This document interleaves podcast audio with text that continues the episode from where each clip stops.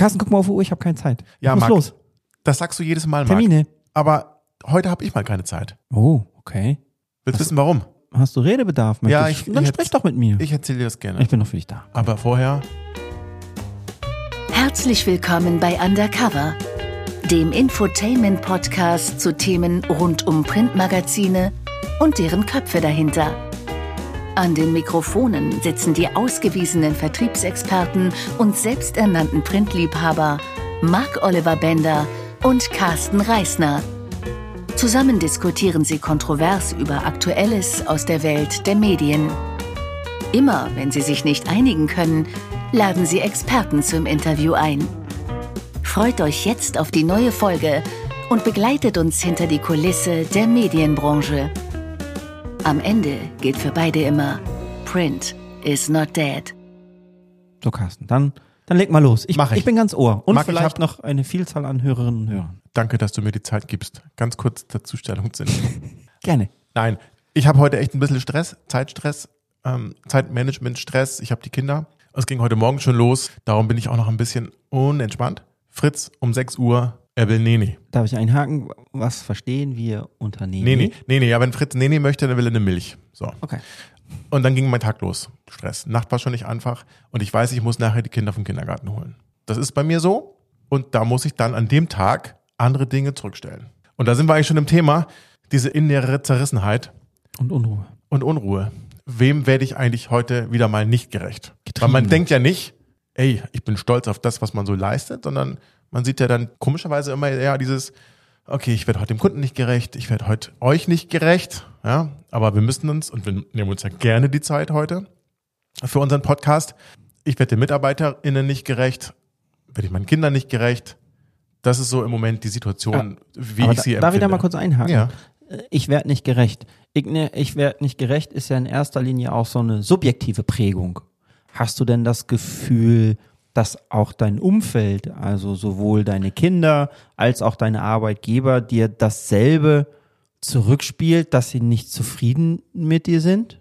Das ist eine schwere, schwere Frage. Wenn ich jetzt jeden fragen würde, dann würde sicherlich der eine oder andere sagen, dass ich der Situation dann nicht bleibe mal gerecht im wurde. Durchschnitt. Ja, Im weil, Durchschnitt. Aber im Prinzip, ja, ich gebe dir recht. Aber du kannst mir zehnmal sagen, dass alles gut geht oder Mhm. gut gegangen ist. Trotzdem bleibt der Rest Zweifel. Ja, ähm, ich glaube, ich mache das ganz gut, aber wie du es gesagt hast, so diese subjektive Empfinden, vielleicht ist man auch so groß geworden, ähm, dass man immer leisten muss Mhm. und es allen gerecht machen muss. Mir ist schon klar, ich bin da der Schlüssel. Und wenn du das so sagst, also ich kann mich ja dran erinnern und dann gehen wir doch mal, steigen wir in das Thema mal etwas tiefer Ja. ein. Und zwar ähm, in dem Moment, wo du eine Familie Ja. gegründet hast, ja. ähm, war es ja so, dass du im Prinzip ja auch Selbstbestätigung hattest.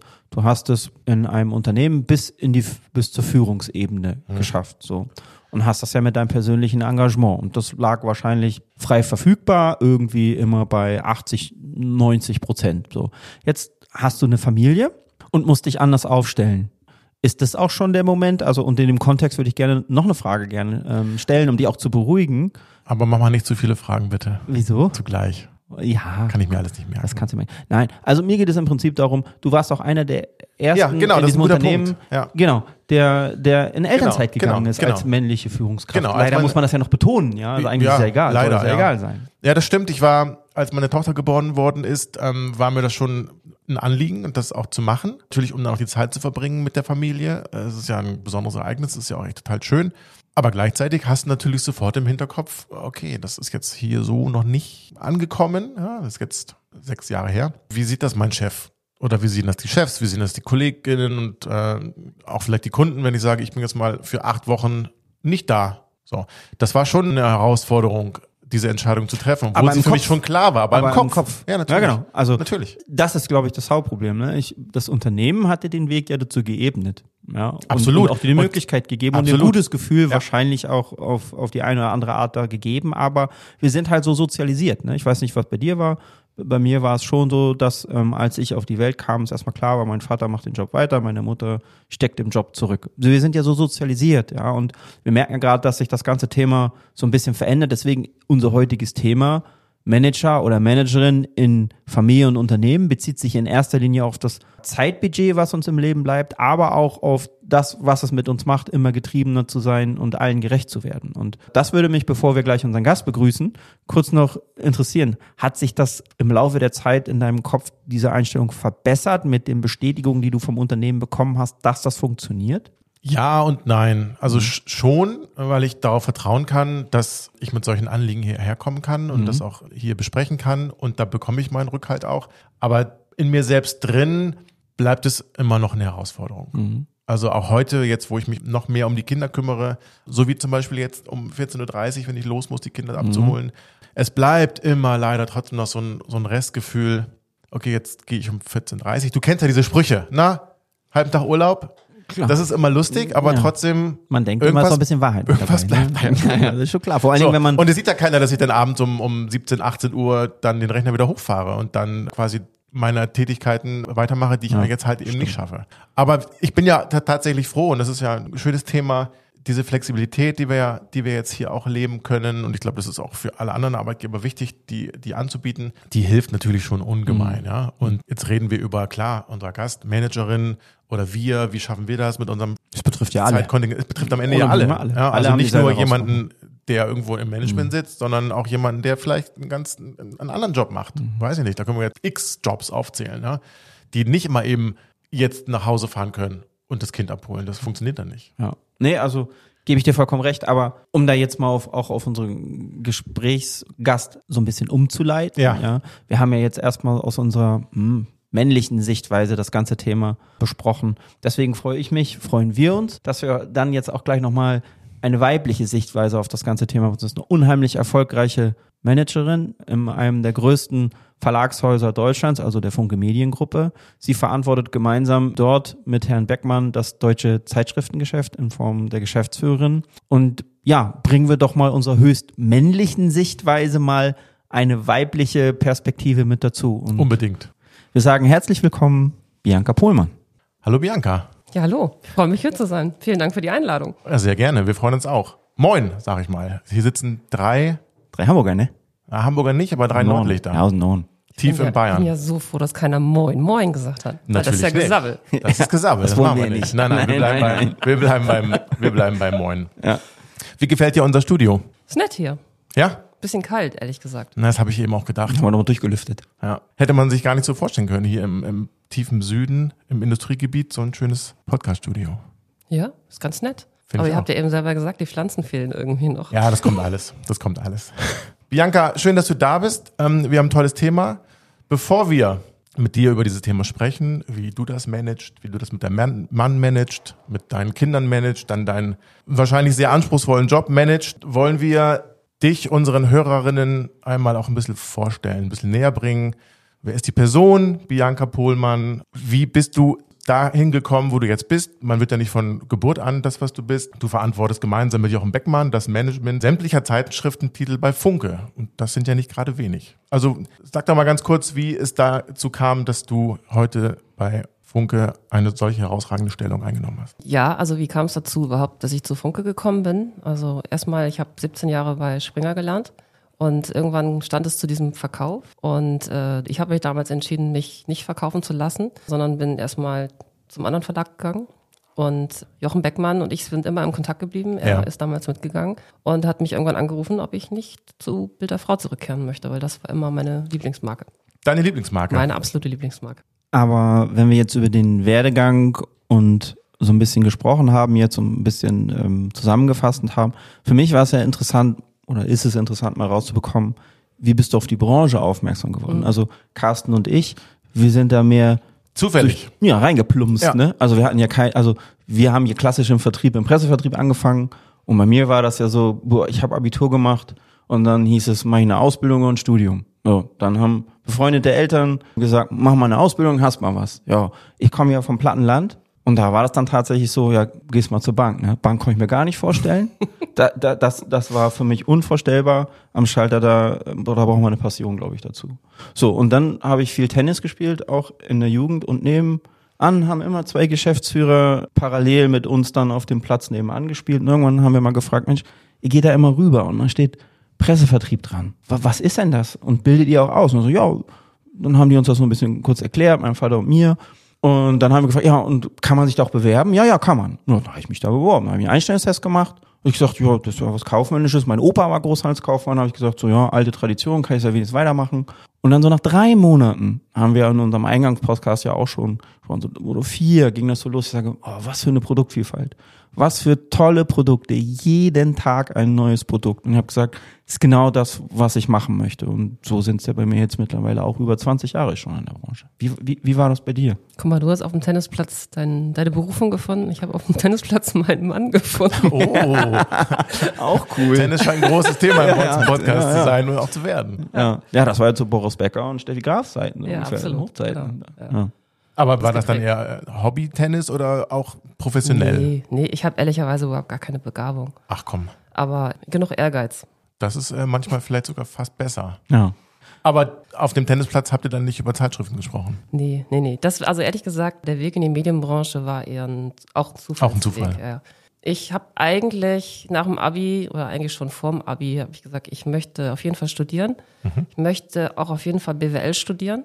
Also ich bin gehöre nicht zu den BWL-Studenten, die BWL genommen haben, weil sie nichts anderes gefunden haben, sondern ich wollte immer BWL studieren.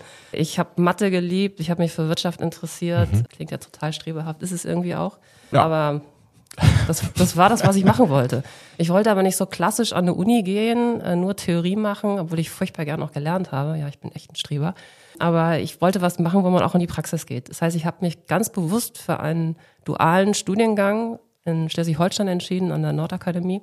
Das war das Hamburger Modell, glaube ich, hieß ja, das. das glaub ich. ist ein bisschen der Nachfolger vom Hamburger Modell und hatte den Vorteil, heute ist es ja auch eh alles anders, heute ist ja alles Bachelor. Ich habe damals noch ein Diplom bekommen. Habe vier Jahre studiert äh, und halt die Praxis genossen. Und da lief, lief es so, dass man sich eine Firma als Partner suchen musste, sich bei der Firma bewirbt, die dann auch die Ausbildung finanziert und man bekommt natürlich auch ein Ausbildungsgehalt und wollte halt dann auch relativ schnell mit dem Ausbildungsgehalt auf eigenen Beinen stehen und nicht von den Eltern abhängig sein. Und äh, ja, also ich habe also mich ganz explizit für diesen Studiengang interessiert, mich überall äh, in Hamburg und Schleswig-Holstein beworben. Total unterschiedlich, von Industrieunternehmen, äh, von Lufthansa, DASA und es war halt auch Axel Springer dabei.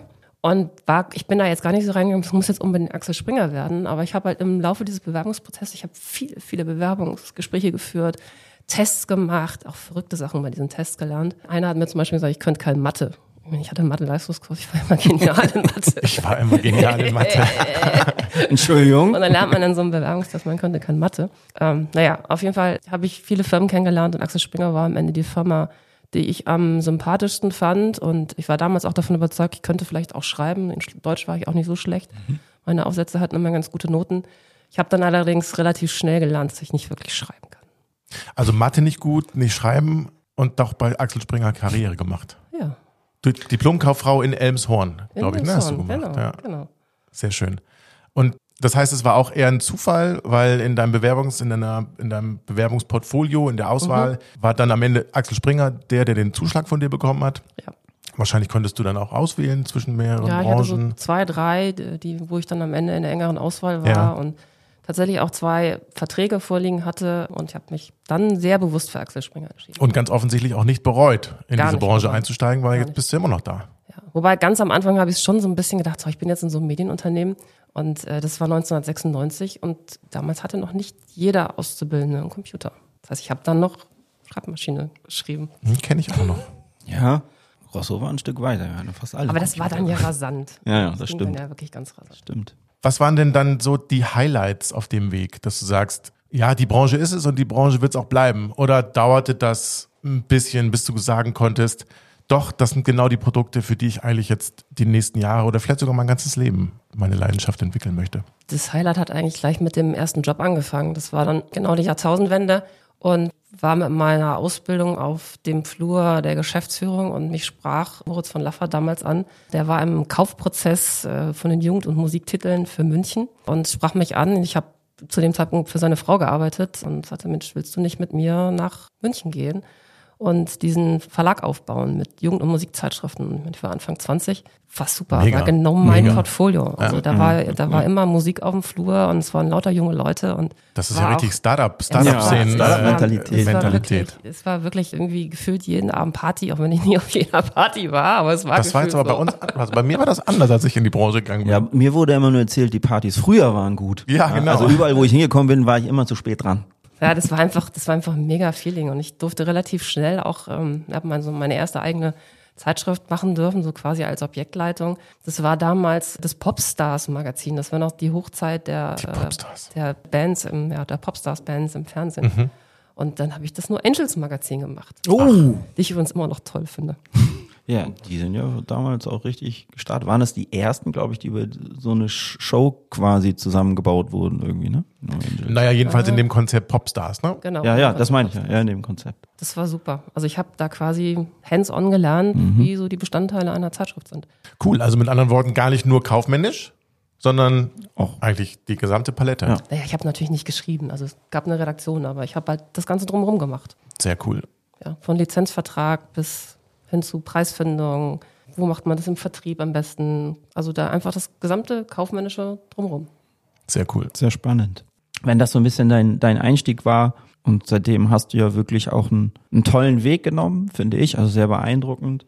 Gab es weitere Highlights auf diesem Weg, die dir in Erinnerung geblieben sind, den du genommen hast? Also danach hatte ich eigentlich gedacht, erstmal wollte ich wieder von München nach Hamburg. Ähm, zu meinem Mann auch zurück, den ich zu dem Zeitpunkt geheiratet habe, als ich in München war. Und wir wollten dann auch einfach wieder an einem Standort zusammen sein und gedacht, naja, jetzt wäre vielleicht ein ganz guter Zeitpunkt, mal was anderes zu machen. Und als BWLer hat man ja immer noch so die Option, vielleicht doch mal in die Beratung zu gehen. Das war eigentlich so das, was ich machen wollte damals. Das fand aber mein Chef Moritz von Laffert nicht so toll und hat dann in Hamburg angerufen bei Andreas Wiele, äh, damals Vorstand Zeitschriften und Internationales, aber nicht was für mich hätte und sagte dann, ja, ich suche eigentlich eine neue Assistentin. Und dann war ich vier Jahre im Büro von Andreas Wiele, habe da das Zeitschriftengeschäft nochmal in der ganzen Breite kennengelernt und vor allen Dingen auch die große Internationalisierungsphase miterlebt. Auch ganz viel äh, Zeitschriften bis hin zu Bild in Polen mit Fakt begleitet. Das war wirklich auch nochmal eine ganz andere spannende Phase und bin auch sehr lange geblieben mit vier Jahren. Ja, und das war so eine, ich glaube, auch eins meiner ersten Highlights, wo ich gemerkt habe, man muss Dinge auch anpacken, das nicht nur so Zufällen überlassen. Andreas Wiele suchte damals jemanden für den Zeitschriftenvermarktungsaußendienst. Und ich hatte ehrlich gesagt bis zu dem Zeitpunkt noch nicht eine Anzeige verkauft. Es fehlte mir so irgendwie in meinem ganzen Portfolio, weil die Jugendzeitschriften waren eher so vertriebslastig, leserlastig und wenig anzeigenlastig. Und er suchte das extern und ich habe dann einfach zu ihm gesagt, wäre das nicht was für mich? Und es war ein Riesenschritt, weil nachdem wir eine Zeit lang hin und her überlegt haben und äh, gesprochen haben, habe ich den Job halt bekommen und ich habe dann von heute auf morgen 50 Mitarbeiter führen dürfen. Das war eigentlich so dann Ende 20 die erste richtig große Führungsaufgabe für mich. Das ist eine Herausforderung. Da war wahrscheinlich auch nicht alles so easy und einfach, oder? Wenn man dann plötzlich mit 50 Menschen zu tun hat. Also vor dem Thema Führung hatte ich eigentlich gar nicht so viel Angst. Okay. Ich hatte viel mehr Angst vor dem Thema, weil man sollte dann Menschen führen, die jeden Tag Anzeigen verkaufen. Und ich hatte es halt noch nicht gemacht. Aber es hat funktioniert. Aber es hat mir ganz viel Spaß gemacht. Richtig viel Und Spaß das gemacht. komplettiert dann auch so ein bisschen. Genau, dann, das war dann so der Zeitpunkt, wo ich sagen kann, ich habe ich hab zwar nie in der Redaktion gearbeitet, aber ich habe natürlich immer mit Redaktionen zusammengearbeitet. Ich hatte Titel, die sehr vertriebslastig waren, habe ich halt diese Anzeigenperspektive noch mit dazu bekommen und die war dann tatsächlich auch wichtig für alles Weitere. Und das Weitere war dann viele Jahre Bild der Frau, die ja beide Märkte auch äh, abdeckt m, mit starken Vertriebserlösen und ta- starken Ja. Anzeigenerlösen. Und das hat mir so ein bisschen auch die Grundlage dafür gegeben. Und du hast gesagt, Bild der Frau, da hängt so ein bisschen dein Herz. Da Ja. ging es dann wieder zurück. Und dann kam noch was Neues hinzu, nämlich Kameraerfahrung auch noch, weil ähm, Stichwort Kamera, äh, beziehungsweise die goldene Bild der Frau. Ja, die, die goldene Bild der Frau ist, ich glaube, für alle, die bei Bild der Frau arbeiten, die absolute Herzensangelegenheit. Weil es hat gar nichts mit Kamera zu tun. Es ist, ist natürlich ist es irgendwie auch roter Teppich und Glanz, aber am Ende spürt man nirgends mehr die Werte der Marke Bild der Frau als bei der goldenen Bild der Frau, weil wir halt den Alltagsfrauen, sagen wir immer so schön, eine, eine Bühne bauen und sie für das ehren, was sie halt nebenbei, neben ihrem Alltag, äh, neben ihrem Alltagsstress tun, nämlich für die Gesellschaft. Und was wäre unsere Gesellschaft ohne die Vereine und viele Vereine werden halt von Frauen gegründet, von Frauen geführt äh, und die machen das mit ganz viel Herzblut und die Idee hat äh, Sandra Immort 2006, glaube ich, gehabt. Wir haben jetzt die 16. Goldene Bilderfrau. Das ist eine Wahnsinnsidee gewesen und es ist halt so typisch Bilderfrau, weil es ja auch in Bilderfrau jede Woche um die Alltagsfrauen geht. Ja. Wenn wir uns das so alles angucken, auch mit diesem ganzen Engagement. Also Bild der Frau möchte ich nur dazu abgeben, weil ich mich ja mit dem Produkt vertriebsseitig ja auch sehr intensiv beschäftige und ähm, dankenswerterweise auch schon jetzt das dritte Mal auf der Veranstaltung sein werde. Das sind immer Gänsehautmomente, ja. Das ist kein Marketing, sondern das ist, das ist alles echt. Und ich kann schon sagen, dass ich bei ganz vielen Dingen tatsächlich auch immer Tränchen in den Augen hatte, weil ich diese Menschen so bewundere und man selber fühlt sich gar nicht mehr gut. Ne? Wenn ich so sehe, wie andere so ihre Aufgaben in den Dienst der Sache stellen, ja, und dafür kämpfen, da, da fühlt man sich selber manchmal gar nicht so gut, wenn man denkt, man könnte mehr machen. Aber in dem Zusammenhang, also so eine große auch Marke wie Bild der Frau verantworten, kostet alles sehr, sehr viel Energie am Ende des Tages. Und jetzt wollen wir so ein bisschen überleiten zu unserem, zu unserem Kernthema. Da fand ich jetzt ganz interessant, was du gesagt hast, weil du sagtest, man, man fühlt sich dann nicht gut. Dann, Ja. Das ist ja genau das, was, was wir auch besprochen haben im Vorfeld. Ja. Warum fühle ich mich manchmal nicht gut, wenn ich vielleicht um 14.30 Uhr nach Hause muss, weil ich meine Kinder vom Kindergarten ho- abhole? Was denken dann die Kollegen wieder? Was denkt dann der Kunde, der vielleicht um drei noch am Telefon anruft? Warum fühlt man sich dann immer nicht gut? Das ist ja irgendwo seltsam. Ich kann nicht beruhigen, ich glaube, es geht jedem so. Es geht jedem so. Es geht jedem und immer so. Ist man im, im Job, dann denkt man, äh, man macht was falsch in der Familie und ist man in der Familie, denkt man, na, eigentlich müsste ich auch mal wieder was Ja. für den Job tun. Ja. Also wir können es ja mal konkret machen, Bianca. Wie sieht bei dir ein klassisch typischer Wochentag aus? Wie versuchst du jeden Tag dieser Herausforderung zu begegnen, sowohl in der Familie als auch im Job allen gerecht zu werden? Also erstmal stehe ich früh auf. Bei mir klingelt jeden Tag um sechs Uhr der Wecker und dann mache ich erstmal Frühstück für die Kinder äh, oder für die Familie und versuche das auch möglichst gesund zu machen. Das fängt meistens damit an, dass ich einmal durch den Garten gehe und das gesamte Obst einsammle. und äh, während ich das tue, versorge ich noch die Tiere, weil wir auch ein paar Tiere im Gartenleben haben. Was heißt jetzt Tiere im Gartenleben haben? Ja, Hühner? Das, ja, tatsächlich. Oh, das ist aber schon auch zeitintensiv, oder? Das ist auch ein bisschen crazy, ne? Ja, ein bisschen. Jetzt wird's noch- Hühner zu Hause hätte ich, das wäre schon ganz cool. Ich finde auch cool. Jetzt wird's noch ein bisschen mehr Ja. crazy, weil ich habe auch Landschildkröten. Oh. Oh, wir hatten als Kind mal eine Landschildkröte, die ist dann leider bei uns verhungert. Aber das ist ein anderes Thema. Das heißt, Deswegen Hühner, warst du mir noch sympathisch. Hühner, Hühner, Schildkröten, ist da Ja, noch mehr? Da ist noch ein Kaninchen. Es waren mal zwei, jetzt ist es nur noch eins. Ja, gerade sind es auch ganz viele Küken, Wow. die auch versorgt werden wollen. Und das mache ich halt morgens und ähm, die Familie dann den Rest des Tages. Ja, und dann geht's rein, wird gefrühstückt. Das ist ja meistens, dann geht ja schon die Hektik los, weil die Kinder müssen alle früh in die Schule. Das ist, fängt ja heute so früh an. Das ist eigentlich auch völlig verrückt und komplett gegen den Biorhythmus. Gott sei Dank nicht bei meinen Kindern, die kriegen das ganz gut hin mit dem Frühaufstehen. Ja, und wenn die mit dem Fahrrad losfahren oder mit dem Schulbus, dann steige ich ins Auto und ab geht's nach Hamburg. Wenn ich Glück habe, nach Hamburg. Weil ich bin auch ja in dem neuen Job sehr viel unterwegs. Wir haben viele Standorte. Ja. München gehört dazu, Hamburg gehört dazu, Köln gehört dazu, Berlin gehört dazu. Und manchmal darf ich auch in die Zentrale nach Essen. Das ist ja eigentlich ein Wahnsinn, ne? Also wenn man sich das anguckt, dein Terminkalender ist wahrscheinlich brutal voll. Dann zu Hause das ganze Thema. Jetzt kommen noch Tiere dazu. Da haben wir ganz schlecht recherchiert. Das wussten wir zum Beispiel gar nicht. Jetzt habe ich vor kurzem ein ganz interessantes Interview gelesen in einem Wirtschaftsmagazin, Strive. Da wurde ein bekanntes, sehr erfolgreiches Paar gefragt, wie sie das eigentlich alles schaffen. Und dann sagt der Mann, das ist ganz interessant, seine Frau wird das oft gefragt. Seltsamerweise er wurde das, also ihm wurde diese Frage noch nie gestellt. Kennst du das auch? Nee, ich glaube, wir werden das schon beide gestellt, die Frage. Ja. ja. Aber wann man uns auch so kennt. Das heißt, dürfen wir fragen, dein Mann macht, Mein Mann ist selbstständig, der ist Immobilienmakler und äh, hat aber tatsächlich während der Zeit der Kinder, wir haben so ein bisschen quasi die üblichen Rollen getauscht. Er hat sich sehr um die Erziehung der Kinder gekümmert. Das wäre jetzt meine andere, meine nächste Frage gewesen. Mit 12 und 14, zwei, zwei Kinder, die werden auch ihre Themen haben, ganz sicher. Das ist wahrscheinlich dann auch schon die Pubertätsphase. Aber die Kinder waren ja auch mal kleiner und da war ja quasi parallel der Aufbau der Karriere, die von dir, die von deinem Mann. Wie macht man das? Wie, wie, wie, wie habt ihr das organisiert? Muss man sich das vorstellen? Ihr sitzt Sonntagabends zusammen und macht Listen. Wer macht am Montag dies? Wer macht am Mittwoch das? Gibt es ein Supportsystem im Hintergrund oder, oder wie habt ihr das gemacht? Also ich glaube, das Supportsystem, um das schon mal vorweg, vorwegzunehmen, das braucht jeder. Also jeder, der berufstätig ist, braucht immer ein Supportsystem, irgendein Netzwerk. Bei uns sind es die Großeltern. Äh, Die Großeltern wohnen alle bei uns in der Nähe und äh, sind auch gerne bereit einzuspringen. Das ist wahnsinnig wichtig. Und sind wir denen auch wahnsinnig dankbar. Das ist natürlich jetzt mit 12 und 14 überhaupt nicht mehr- notwendig. Ja. Jetzt dreht sich das so ein bisschen um, dass die Kinder zu den Großeltern fahren und sich gerne mal kümmern. Aber äh, wir haben tatsächlich die Rollen getauscht. Also ich habe nicht mehr Elternzeit gemacht, sondern ich bin nur in den Mutterschutz gegangen. Weiß ich auch gar nicht, ob das irgendjemand empfehlen würde, wahrscheinlich eher nicht. Ähm, Und mein Mann war immer sehr klar, dass er sich gerne um die Kinder kümmern möchte und hat auch äh, die Zeit sehr genossen. Und ich habe am Wochenende und am Feierabend die Kinder immer sofort übernommen. Und Makler arbeiten auch ehrlicherweise eher immer am Abend und Ja. am Wochenende, wenn halt die Berufstätigen Zeit haben.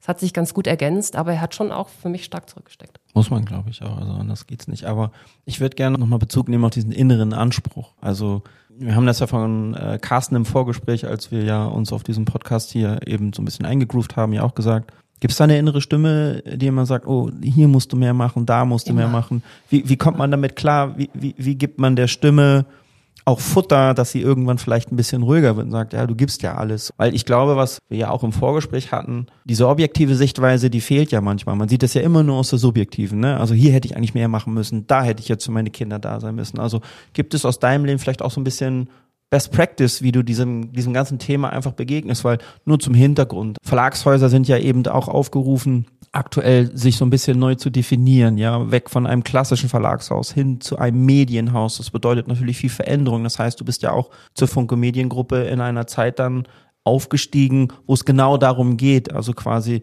dieses sehr große und sehr stolze Verlagshaus in ein modernes Medienhaus zu transformieren. Das bedeutet ja, ich rufe nicht einfach mich in den Job ein und dann ist ja alles irgendwie schon als Weg vorgeschrieben, wo man hingeht, wo man dann Soll-Ist-Kontrolle macht und sagt, man macht Kurskultur, sondern jetzt geht es darum, diesen Kurs neu aufzubauen, ja, und zu sagen, wo wollen wir hin? Das bedeutet, das ist ja nochmal eine Schippe obendrauf, würde ich sagen, im Management. Also, und das würde mich schon interessieren. Also, wie, wie kriegst du das hin? Ich glaube, ich habe die Lässigkeit, Lässigkeit bis heute nicht gefunden. Ich bin halt auch eine furchtbare Perfektionistin. Wirklich. Und ich glaube, das ist der größte Fehler, Perfektionist sein zu wollen. Man, man kann das nicht beides perfekt machen.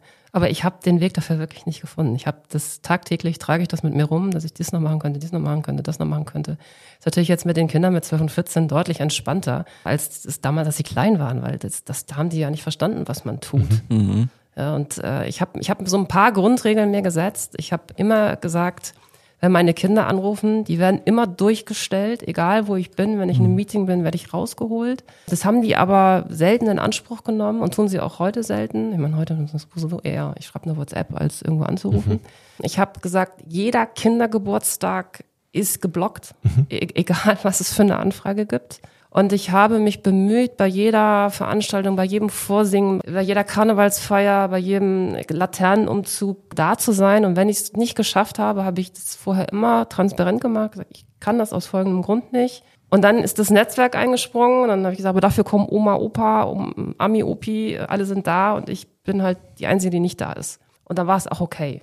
Aber ich denke mal, das geht ja dann auch in die andere Richtung, muss es ja irgendwie auch dann so Regeln geben. Also wenn du sagst, meine Tochter hat eine, eine Aufführung am Donnerstagabend und dein Chef sagt, ähm, übrigens am Donnerstag ist das und das, dann kommt ja dann wieder diese Zerrissenheit. Und dann sagst du, ich entscheide mich jetzt aber mal für den Abend mit meiner Tochter. Wie kommuniziert man das dann an seinen Arbeitgeber oder auch an das Team?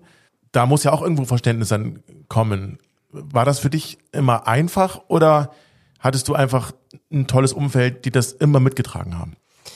Ich glaube, ich hatte einfach mal ein fantastisches Team um mich rum. Also äh, wirklich ein fantastisches Team, die das alle verstanden haben, die Kalender immer geblockt haben am Kindergeburtstag, schon weit mehr, als ich das überhaupt überblicken konnte.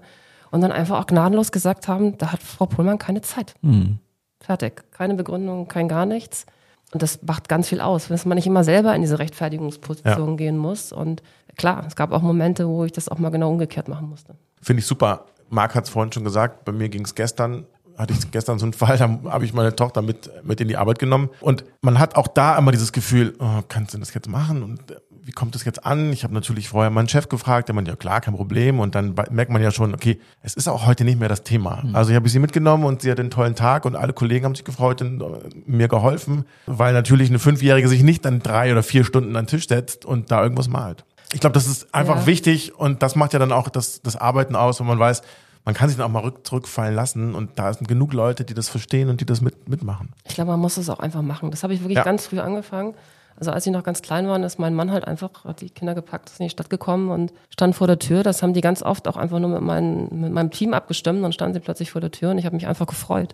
So und das war für meine Kollegen, für meine Chefs eigentlich total normal. Das haben wir nie hinterfragt. Hat mir auch nie jemand gesagt, das finde ich jetzt aber doof, dass deine Kinder hier sind.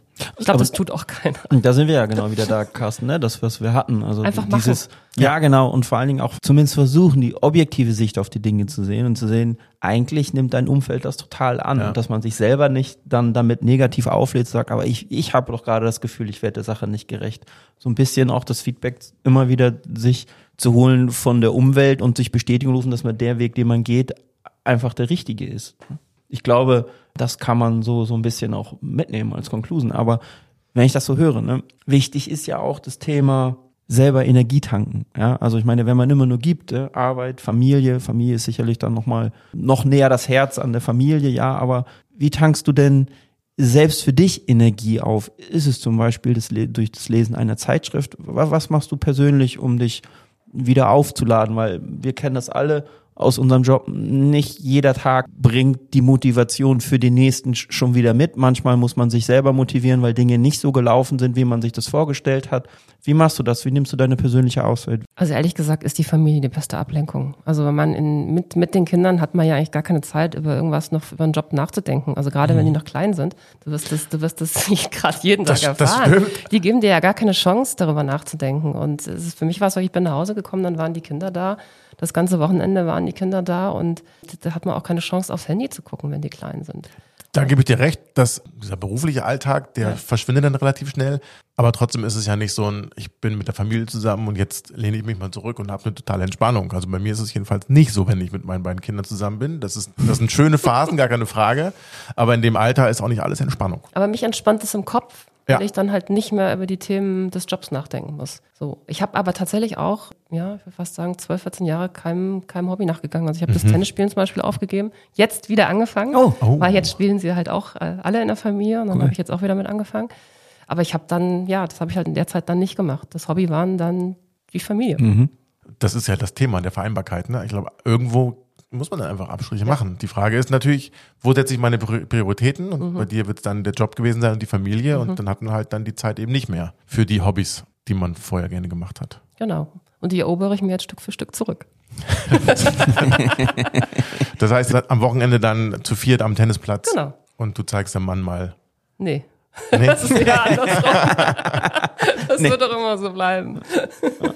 Okay, wenn wir, und das würde uns eben auch interessieren, wir, wir sehen das ja an uns auch, der Generationenwandel, ja, also die jüngeren Menschen, die heute heranwachsen, die sich ähm, ihre beruflichen Perspektiven aufmalen, sind ganz anders motiviert und getrieben. Also möglicherweise ist dieses, worüber wir heute diskutieren, dieses, welches Selbstbild habe ich und wie sehen das tatsächlich andere und ähm, wie sehr will ich mich mal im Job engagieren. Das merken wir schon ja, dass die Work-Life-Balance, ich sag mal so, wir werden das Thema ja, ich spreche das nochmal an, Burnout ja auch nochmal in einem anderen Podcast was vertiefen und wie ähm, Zeitschriften dazu beitragen können, sich aus diesem galten Alltagsstress so ein bisschen zu entziehen. Es ist aber doch am Ende doch schon so, dass man merkt, dass die jüngere Generation einen klaren Plan hat. Also möglicherweise auch bei den Eltern gesehen hat, wie sie sich strecken mussten, um alles in den Griff zu bekommen. Und die sagen, du, ich bin zwar unheimlich motiviert und ich kann mich auch für Themen begeistern, aber ich setze meine Grenzen irgendwie klarer. Ich habe eine klare Perspektive von dem, wie viel Zeit ich am Tag meinem Job opfern möchte und wie viel Zeit am Ende des Tages ich meinem Privatleben widmen möchte. So. Jetzt wissen wir ja, die Funke Mediengruppe ist eines der größten Medienhäuser in unserem Land. 24-7 eigentlich hämmern Informationen auf uns ein, die es gilt, journalistisch zu verwerten, zu verarbeiten, einzuordnen. Und das bedeutet natürlich schon aus dem Job heraus einen hohen Anspruch. Aber trotzdem muss ja auch so ein großes Unternehmen wie die Funke Mediengruppe sich wahrscheinlich Gedanken darüber machen, wie begeistere ich jetzt junge Menschen mit dieser genauen Vorstellung, wie es in ihrem Job perspektivisch zu laufen hat. Was tut Funke dafür, um auch diesen Menschen perspektivisch gerecht zu werden, dass sie sich vielleicht irgendwann gar nicht mehr so arg diese Fragen stellen müssen, über die wir eben gerade diskutiert haben. Hm. Ich finde es ganz schwierig, den einen Plan, das eine Muster mhm. für eine vernünftige Work-Life-Balance zu verfolgen, weil ich glaube, am Ende ist jeder Mitarbeitende total unterschiedlich, hat eine total andere Erwartungshaltung. Der eine geht rein und sagt, ich, für mich kommt nur die Vier-Tage-Woche in Frage und am besten für fünf Tage Lohn. Der nächste kommt und sagt, ich möchte immer um 14 Uhr nach Hause gehen, weil da muss ich mein Kind von der Kita abholen. Der übernächste kommt, äh, möchte sich um seine Eltern kümmern. Das ist wieder eine ganz andere Uhrzeit.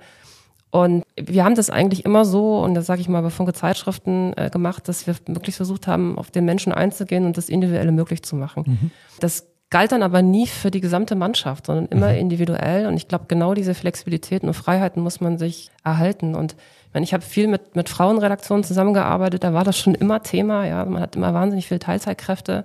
Viele sind dann natürlich auch gleichzeitig weg, weil die Kita-Schließzeiten sind immer wie die Kita-Schließzeiten mhm. sind und Schulen auch. Und wir haben immer versucht, das alles individuell einfach möglich zu machen. Und immer wenn man dann darüber redet, das können wir doch jetzt mal ein starres Muster gießen, merken alle, dass das gar nicht so gut ist, mhm. das so ein starres Muster zu gießen, weil dann sind halt diese ganzen Ausnahmen auch weg und diese Flexibilitäten weg. Und ich würde mir einfach wünschen, dass wir uns das so erhalten können, möglichst immer auf den Menschen individuell einzugehen. Natürlich gibt es da auch Grenzen und es gibt Dinge, die muss man auch mal ablehnen. Aber bisher sind wir damit ganz gut gefahren gibt ja auch einem Kollegin oder Kollegen ja auch viel besseres Gefühl, wenn man, es, äh, wenn man vom Arbeitgeber ein individuelles Angebot bekommt, wie man das in seiner persönlichen Situation. Haben wir im ja. Übrigen hier auch bei uns im Unternehmen. Ja. Und irgendwie ist es dann ja auch eine gewisse Wertschätzung, wenn man auf die individuellen Wünsche eingeht. Und das ist genau das gleiche Thema beim mobilen Arbeiten. Natürlich haben wir eine Regel, zwei, drei, aber auch da versuchen wir auf die Wünsche einzugehen. Der eine kommt halt gerne fünf Tage die Woche ins Büro, weil er vielleicht auch zu Hause andere Möglichkeiten hat äh, und, oder gerne die auch Kollegen trifft und äh, das auch schätzt, sich äh, auszutauschen. Die anderen sind halt lieber zu Hause, weil sie es besser organisiert bekommen.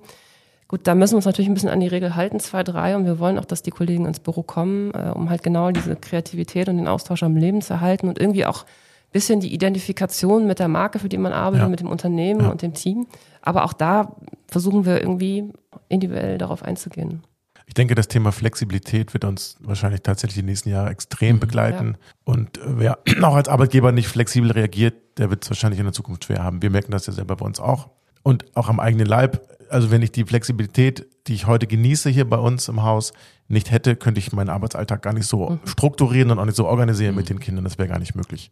Und dann müsste ich mir tatsächlich was anderes überlegen. Von daher, ohne diese Flexibilität werden wir zukünftig gar nicht auskommen. Ja, und am Ende, glaube ich, sind es auch die kleinen Schritte, die wertvoll sind. Ne? Ich glaube, man muss nicht diese großen Steps machen, ja, sondern die kleinen Steps sind. Also der Nachteil, den man ja nun mal hat, wenn man ein tradiertes Unternehmen ist, so wie wir das ja hier, in dem wir auch arbeiten, ist halt eben, dass sie eine gewachsene Struktur haben. Bist du ein Startup, kannst du eigentlich, wenn du erstmal planst auf alles das, was Menschen so wichtig ist, im Grunde genommen in deiner Organisation sehr genau darauf eingehen. Das kannst du beim, äh, bei, bei einem tradierten Unternehmen so wie wir nicht. Aber es ist eben schön zu sehen, denn auch in unserem Unternehmen gab es ja schon Homeoffice, bevor die Pandemie ausgebrochen ist. Ich glaube, einen Tag in der Woche, wenn ich das richtig in Erinnerung habe. Und ähm, man merkt schon auch, wie am Ende des Tages dadurch die Motivation der Einzelnen und der Einzelnen nochmal gestiegen ist, weil die Identifikation dadurch steigt, weil man sagt, mein Arbeitgeber geht persönlich auf meine Bedürfnisse ein und hat die Möglichkeit. Absolut. Aber hättest du dir, Bianca, als du angefangen bist, nach deinem Studium auch mehr Flexibilität gewünscht damals?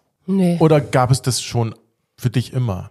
diese, diese Art der Flexibilität in deinem Job? Oder, oder war das nicht das, was du gebraucht hast, weil du eine klare Struktur, einen klaren Weg hattest? Also als ich angefangen habe, ist man fünf Tage die Woche ins Büro gegangen ja. und hat mindestens genau. zehn Stunden im Job genau. gesessen. Ja. Aber ich habe das überhaupt nicht hinterfragt, wenn ich ehrlich bin. Ich habe erst angefangen, das zu hinterfragen, als die Kinder da waren. Vorher habe ich das nicht hm. hinterfragt. Ja wie gesagt, man ist ja auch so sozialisiert worden. Also fr früher war es doch so, wenn du dich beworben hast, sie können mich auch sonntags anrufen, ist kein Problem. Ich mache alles für diesen Job. Ja. Das habe ich uns nie gesagt. Ja. Man kann mich auch sonntags anrufen. Ja. Ich hatte leider, mein erster Job war, der nur am Samstag und am Sonntag seinen Schwerpunkt hatte im Ach, Bereich des ambulanten Sonntagsanrufs für Bildwelt und Euro am Sonntag damals noch. Ich war eigentlich in der Woche gefordert und Samstag, Sonntag. Dann war das ja aber auch kein tolles Angebot von dir, weil dann war es einfach dein Job, am Sonntag dann zu sein. ja. ja, möglicherweise ist das so. Ja. Okay. Das heißt, was bleibt? Mathematik bist du stark, Deutsch jetzt im Schreiben nicht so gut, Tennis kommt gerade wieder so ein bisschen. Kommen, ja. Was gibst du deinen Töchtern so mit von dem, was du in Erfahr was, was du erfahren hast im, im Job und natürlich auch mit der Familie, dem Druck? Haben die schon Wünsche, was sie machen wollen später? Mhm, tatsächlich ja. ja. Tatsächlich ja. Also die eine zumindest, die ältere, die möchte gerne Lehrerin werden. Lehrerin? Ja, möchte gerne Lehrerin werden Wie lange das anhält, werden wir mal sehen. ich würde mir wünschen, dass es lange anhält, weil es werden ja gerade sehr viele Lehrer Absolut, gebraucht. ja, absolut. Und ich finde das auch einen sehr ehrhaften Beruf Ja. und wir brauchen dringend gute Lehrer, bessere Lehrer, flexible Lehrer, moderne Lehrer. Ja, Und ich kann mir vorstellen, dass sie einen Beitrag dazu leisten können. oh, das ist schön. Und die andere? Die andere weiß es nicht. Die weiß es noch nicht. Muss man aber, glaube ich, auch nicht mit zwölf. Nee, das Da stimmt. wechselt das auch noch täglich quasi, der Wunsch, was man Das werden stimmt. Also ich Aber- meine Tochter so sehe, mal Tierarzt, mal Meeresbiologin. Aber wenn deine, deine, deine andere Tochter jetzt sagen würde, Mama, ich will das so machen wie du, Ich glaube, das wird nicht passieren. Es war eher sogar mal der Satz, ich möchte es nicht so machen wie du. wie kommt das? Kannst du das erklären? Na, ich du glaube, das? natürlich wünschen die sich schon mehr Zeit mit der Mutter. Mhm. Das ist schon, aber ist jetzt auch nicht so, dass ich mich gesteinigt fühle, wenn ich nach Hause komme, Ja. sondern es ist einfach mal der klare Satz gefallen. Ich würde es nicht so machen wie du. Finde ich auch in Ordnung. Ich finde das jeder gut. Ich finde das, ich finde das ja auch wichtig, dass die Kinder das so kommunizieren. Genau. Und nicht sagen, Mama, alles gut und toll. Ja. Ja, das Feedback braucht man. Absolut. Fall. Bianca, wir halten mal fest, eine unheimlich sympathische Person mit einem klaren Weg. Ja, das finde ich total super. Wir, wir haben uns sehr, sehr gefreut, dass du dir die Zeit genommen hast. Wir sind ja noch ganz jung als Podcast, finden ja auch gerade erst unseren Weg. Und ich hoffe, dass für unsere Hörerinnen und Hörer so ein bisschen was dabei war, was man so mitnehmen kann, was man vielleicht auch in seinen Lebensalltag so ein bisschen mit einbinden kann. Was meinst du, Carsten? Haben wir das geschafft heute? Na, also absolut. Ich nehme ja schon was mit für mich, nachdem ich mit euch gesprochen habe. Wieder ein besseres Gefühl und nicht so viel diesem Hassel hinterher, diesem eigenen Anspruch immer gerecht werden zu müssen. Ich glaube, das ist ganz wichtig, dass man das einfach ablegt. Genau. Ja. Perfekt. Mir hat es viel Spaß gemacht, darüber zu reden. Ja, vielen Dank für die Einladung. Sehr, Sehr gerne. Sehr gerne, sehr gerne. Und wir hören uns, Carsten, zu unserem nächsten Podcast. Ja. Marc, genau. Kennen wir das Perfekt. Thema schon? Das Nein. Thema kennen wir, das, wir kennen das Thema schon. Gut, aber wir sagen es noch nicht. Noch, machen wir noch nicht. Und lass uns raus. Also, sagen wir jetzt einfach vielen Tschüss. lieben Dank. Bianca, Tschüss. vielen Dank. bis zum Danke nächsten Mal. Ciao. Und natürlich nicht vergessen, Print is not dead.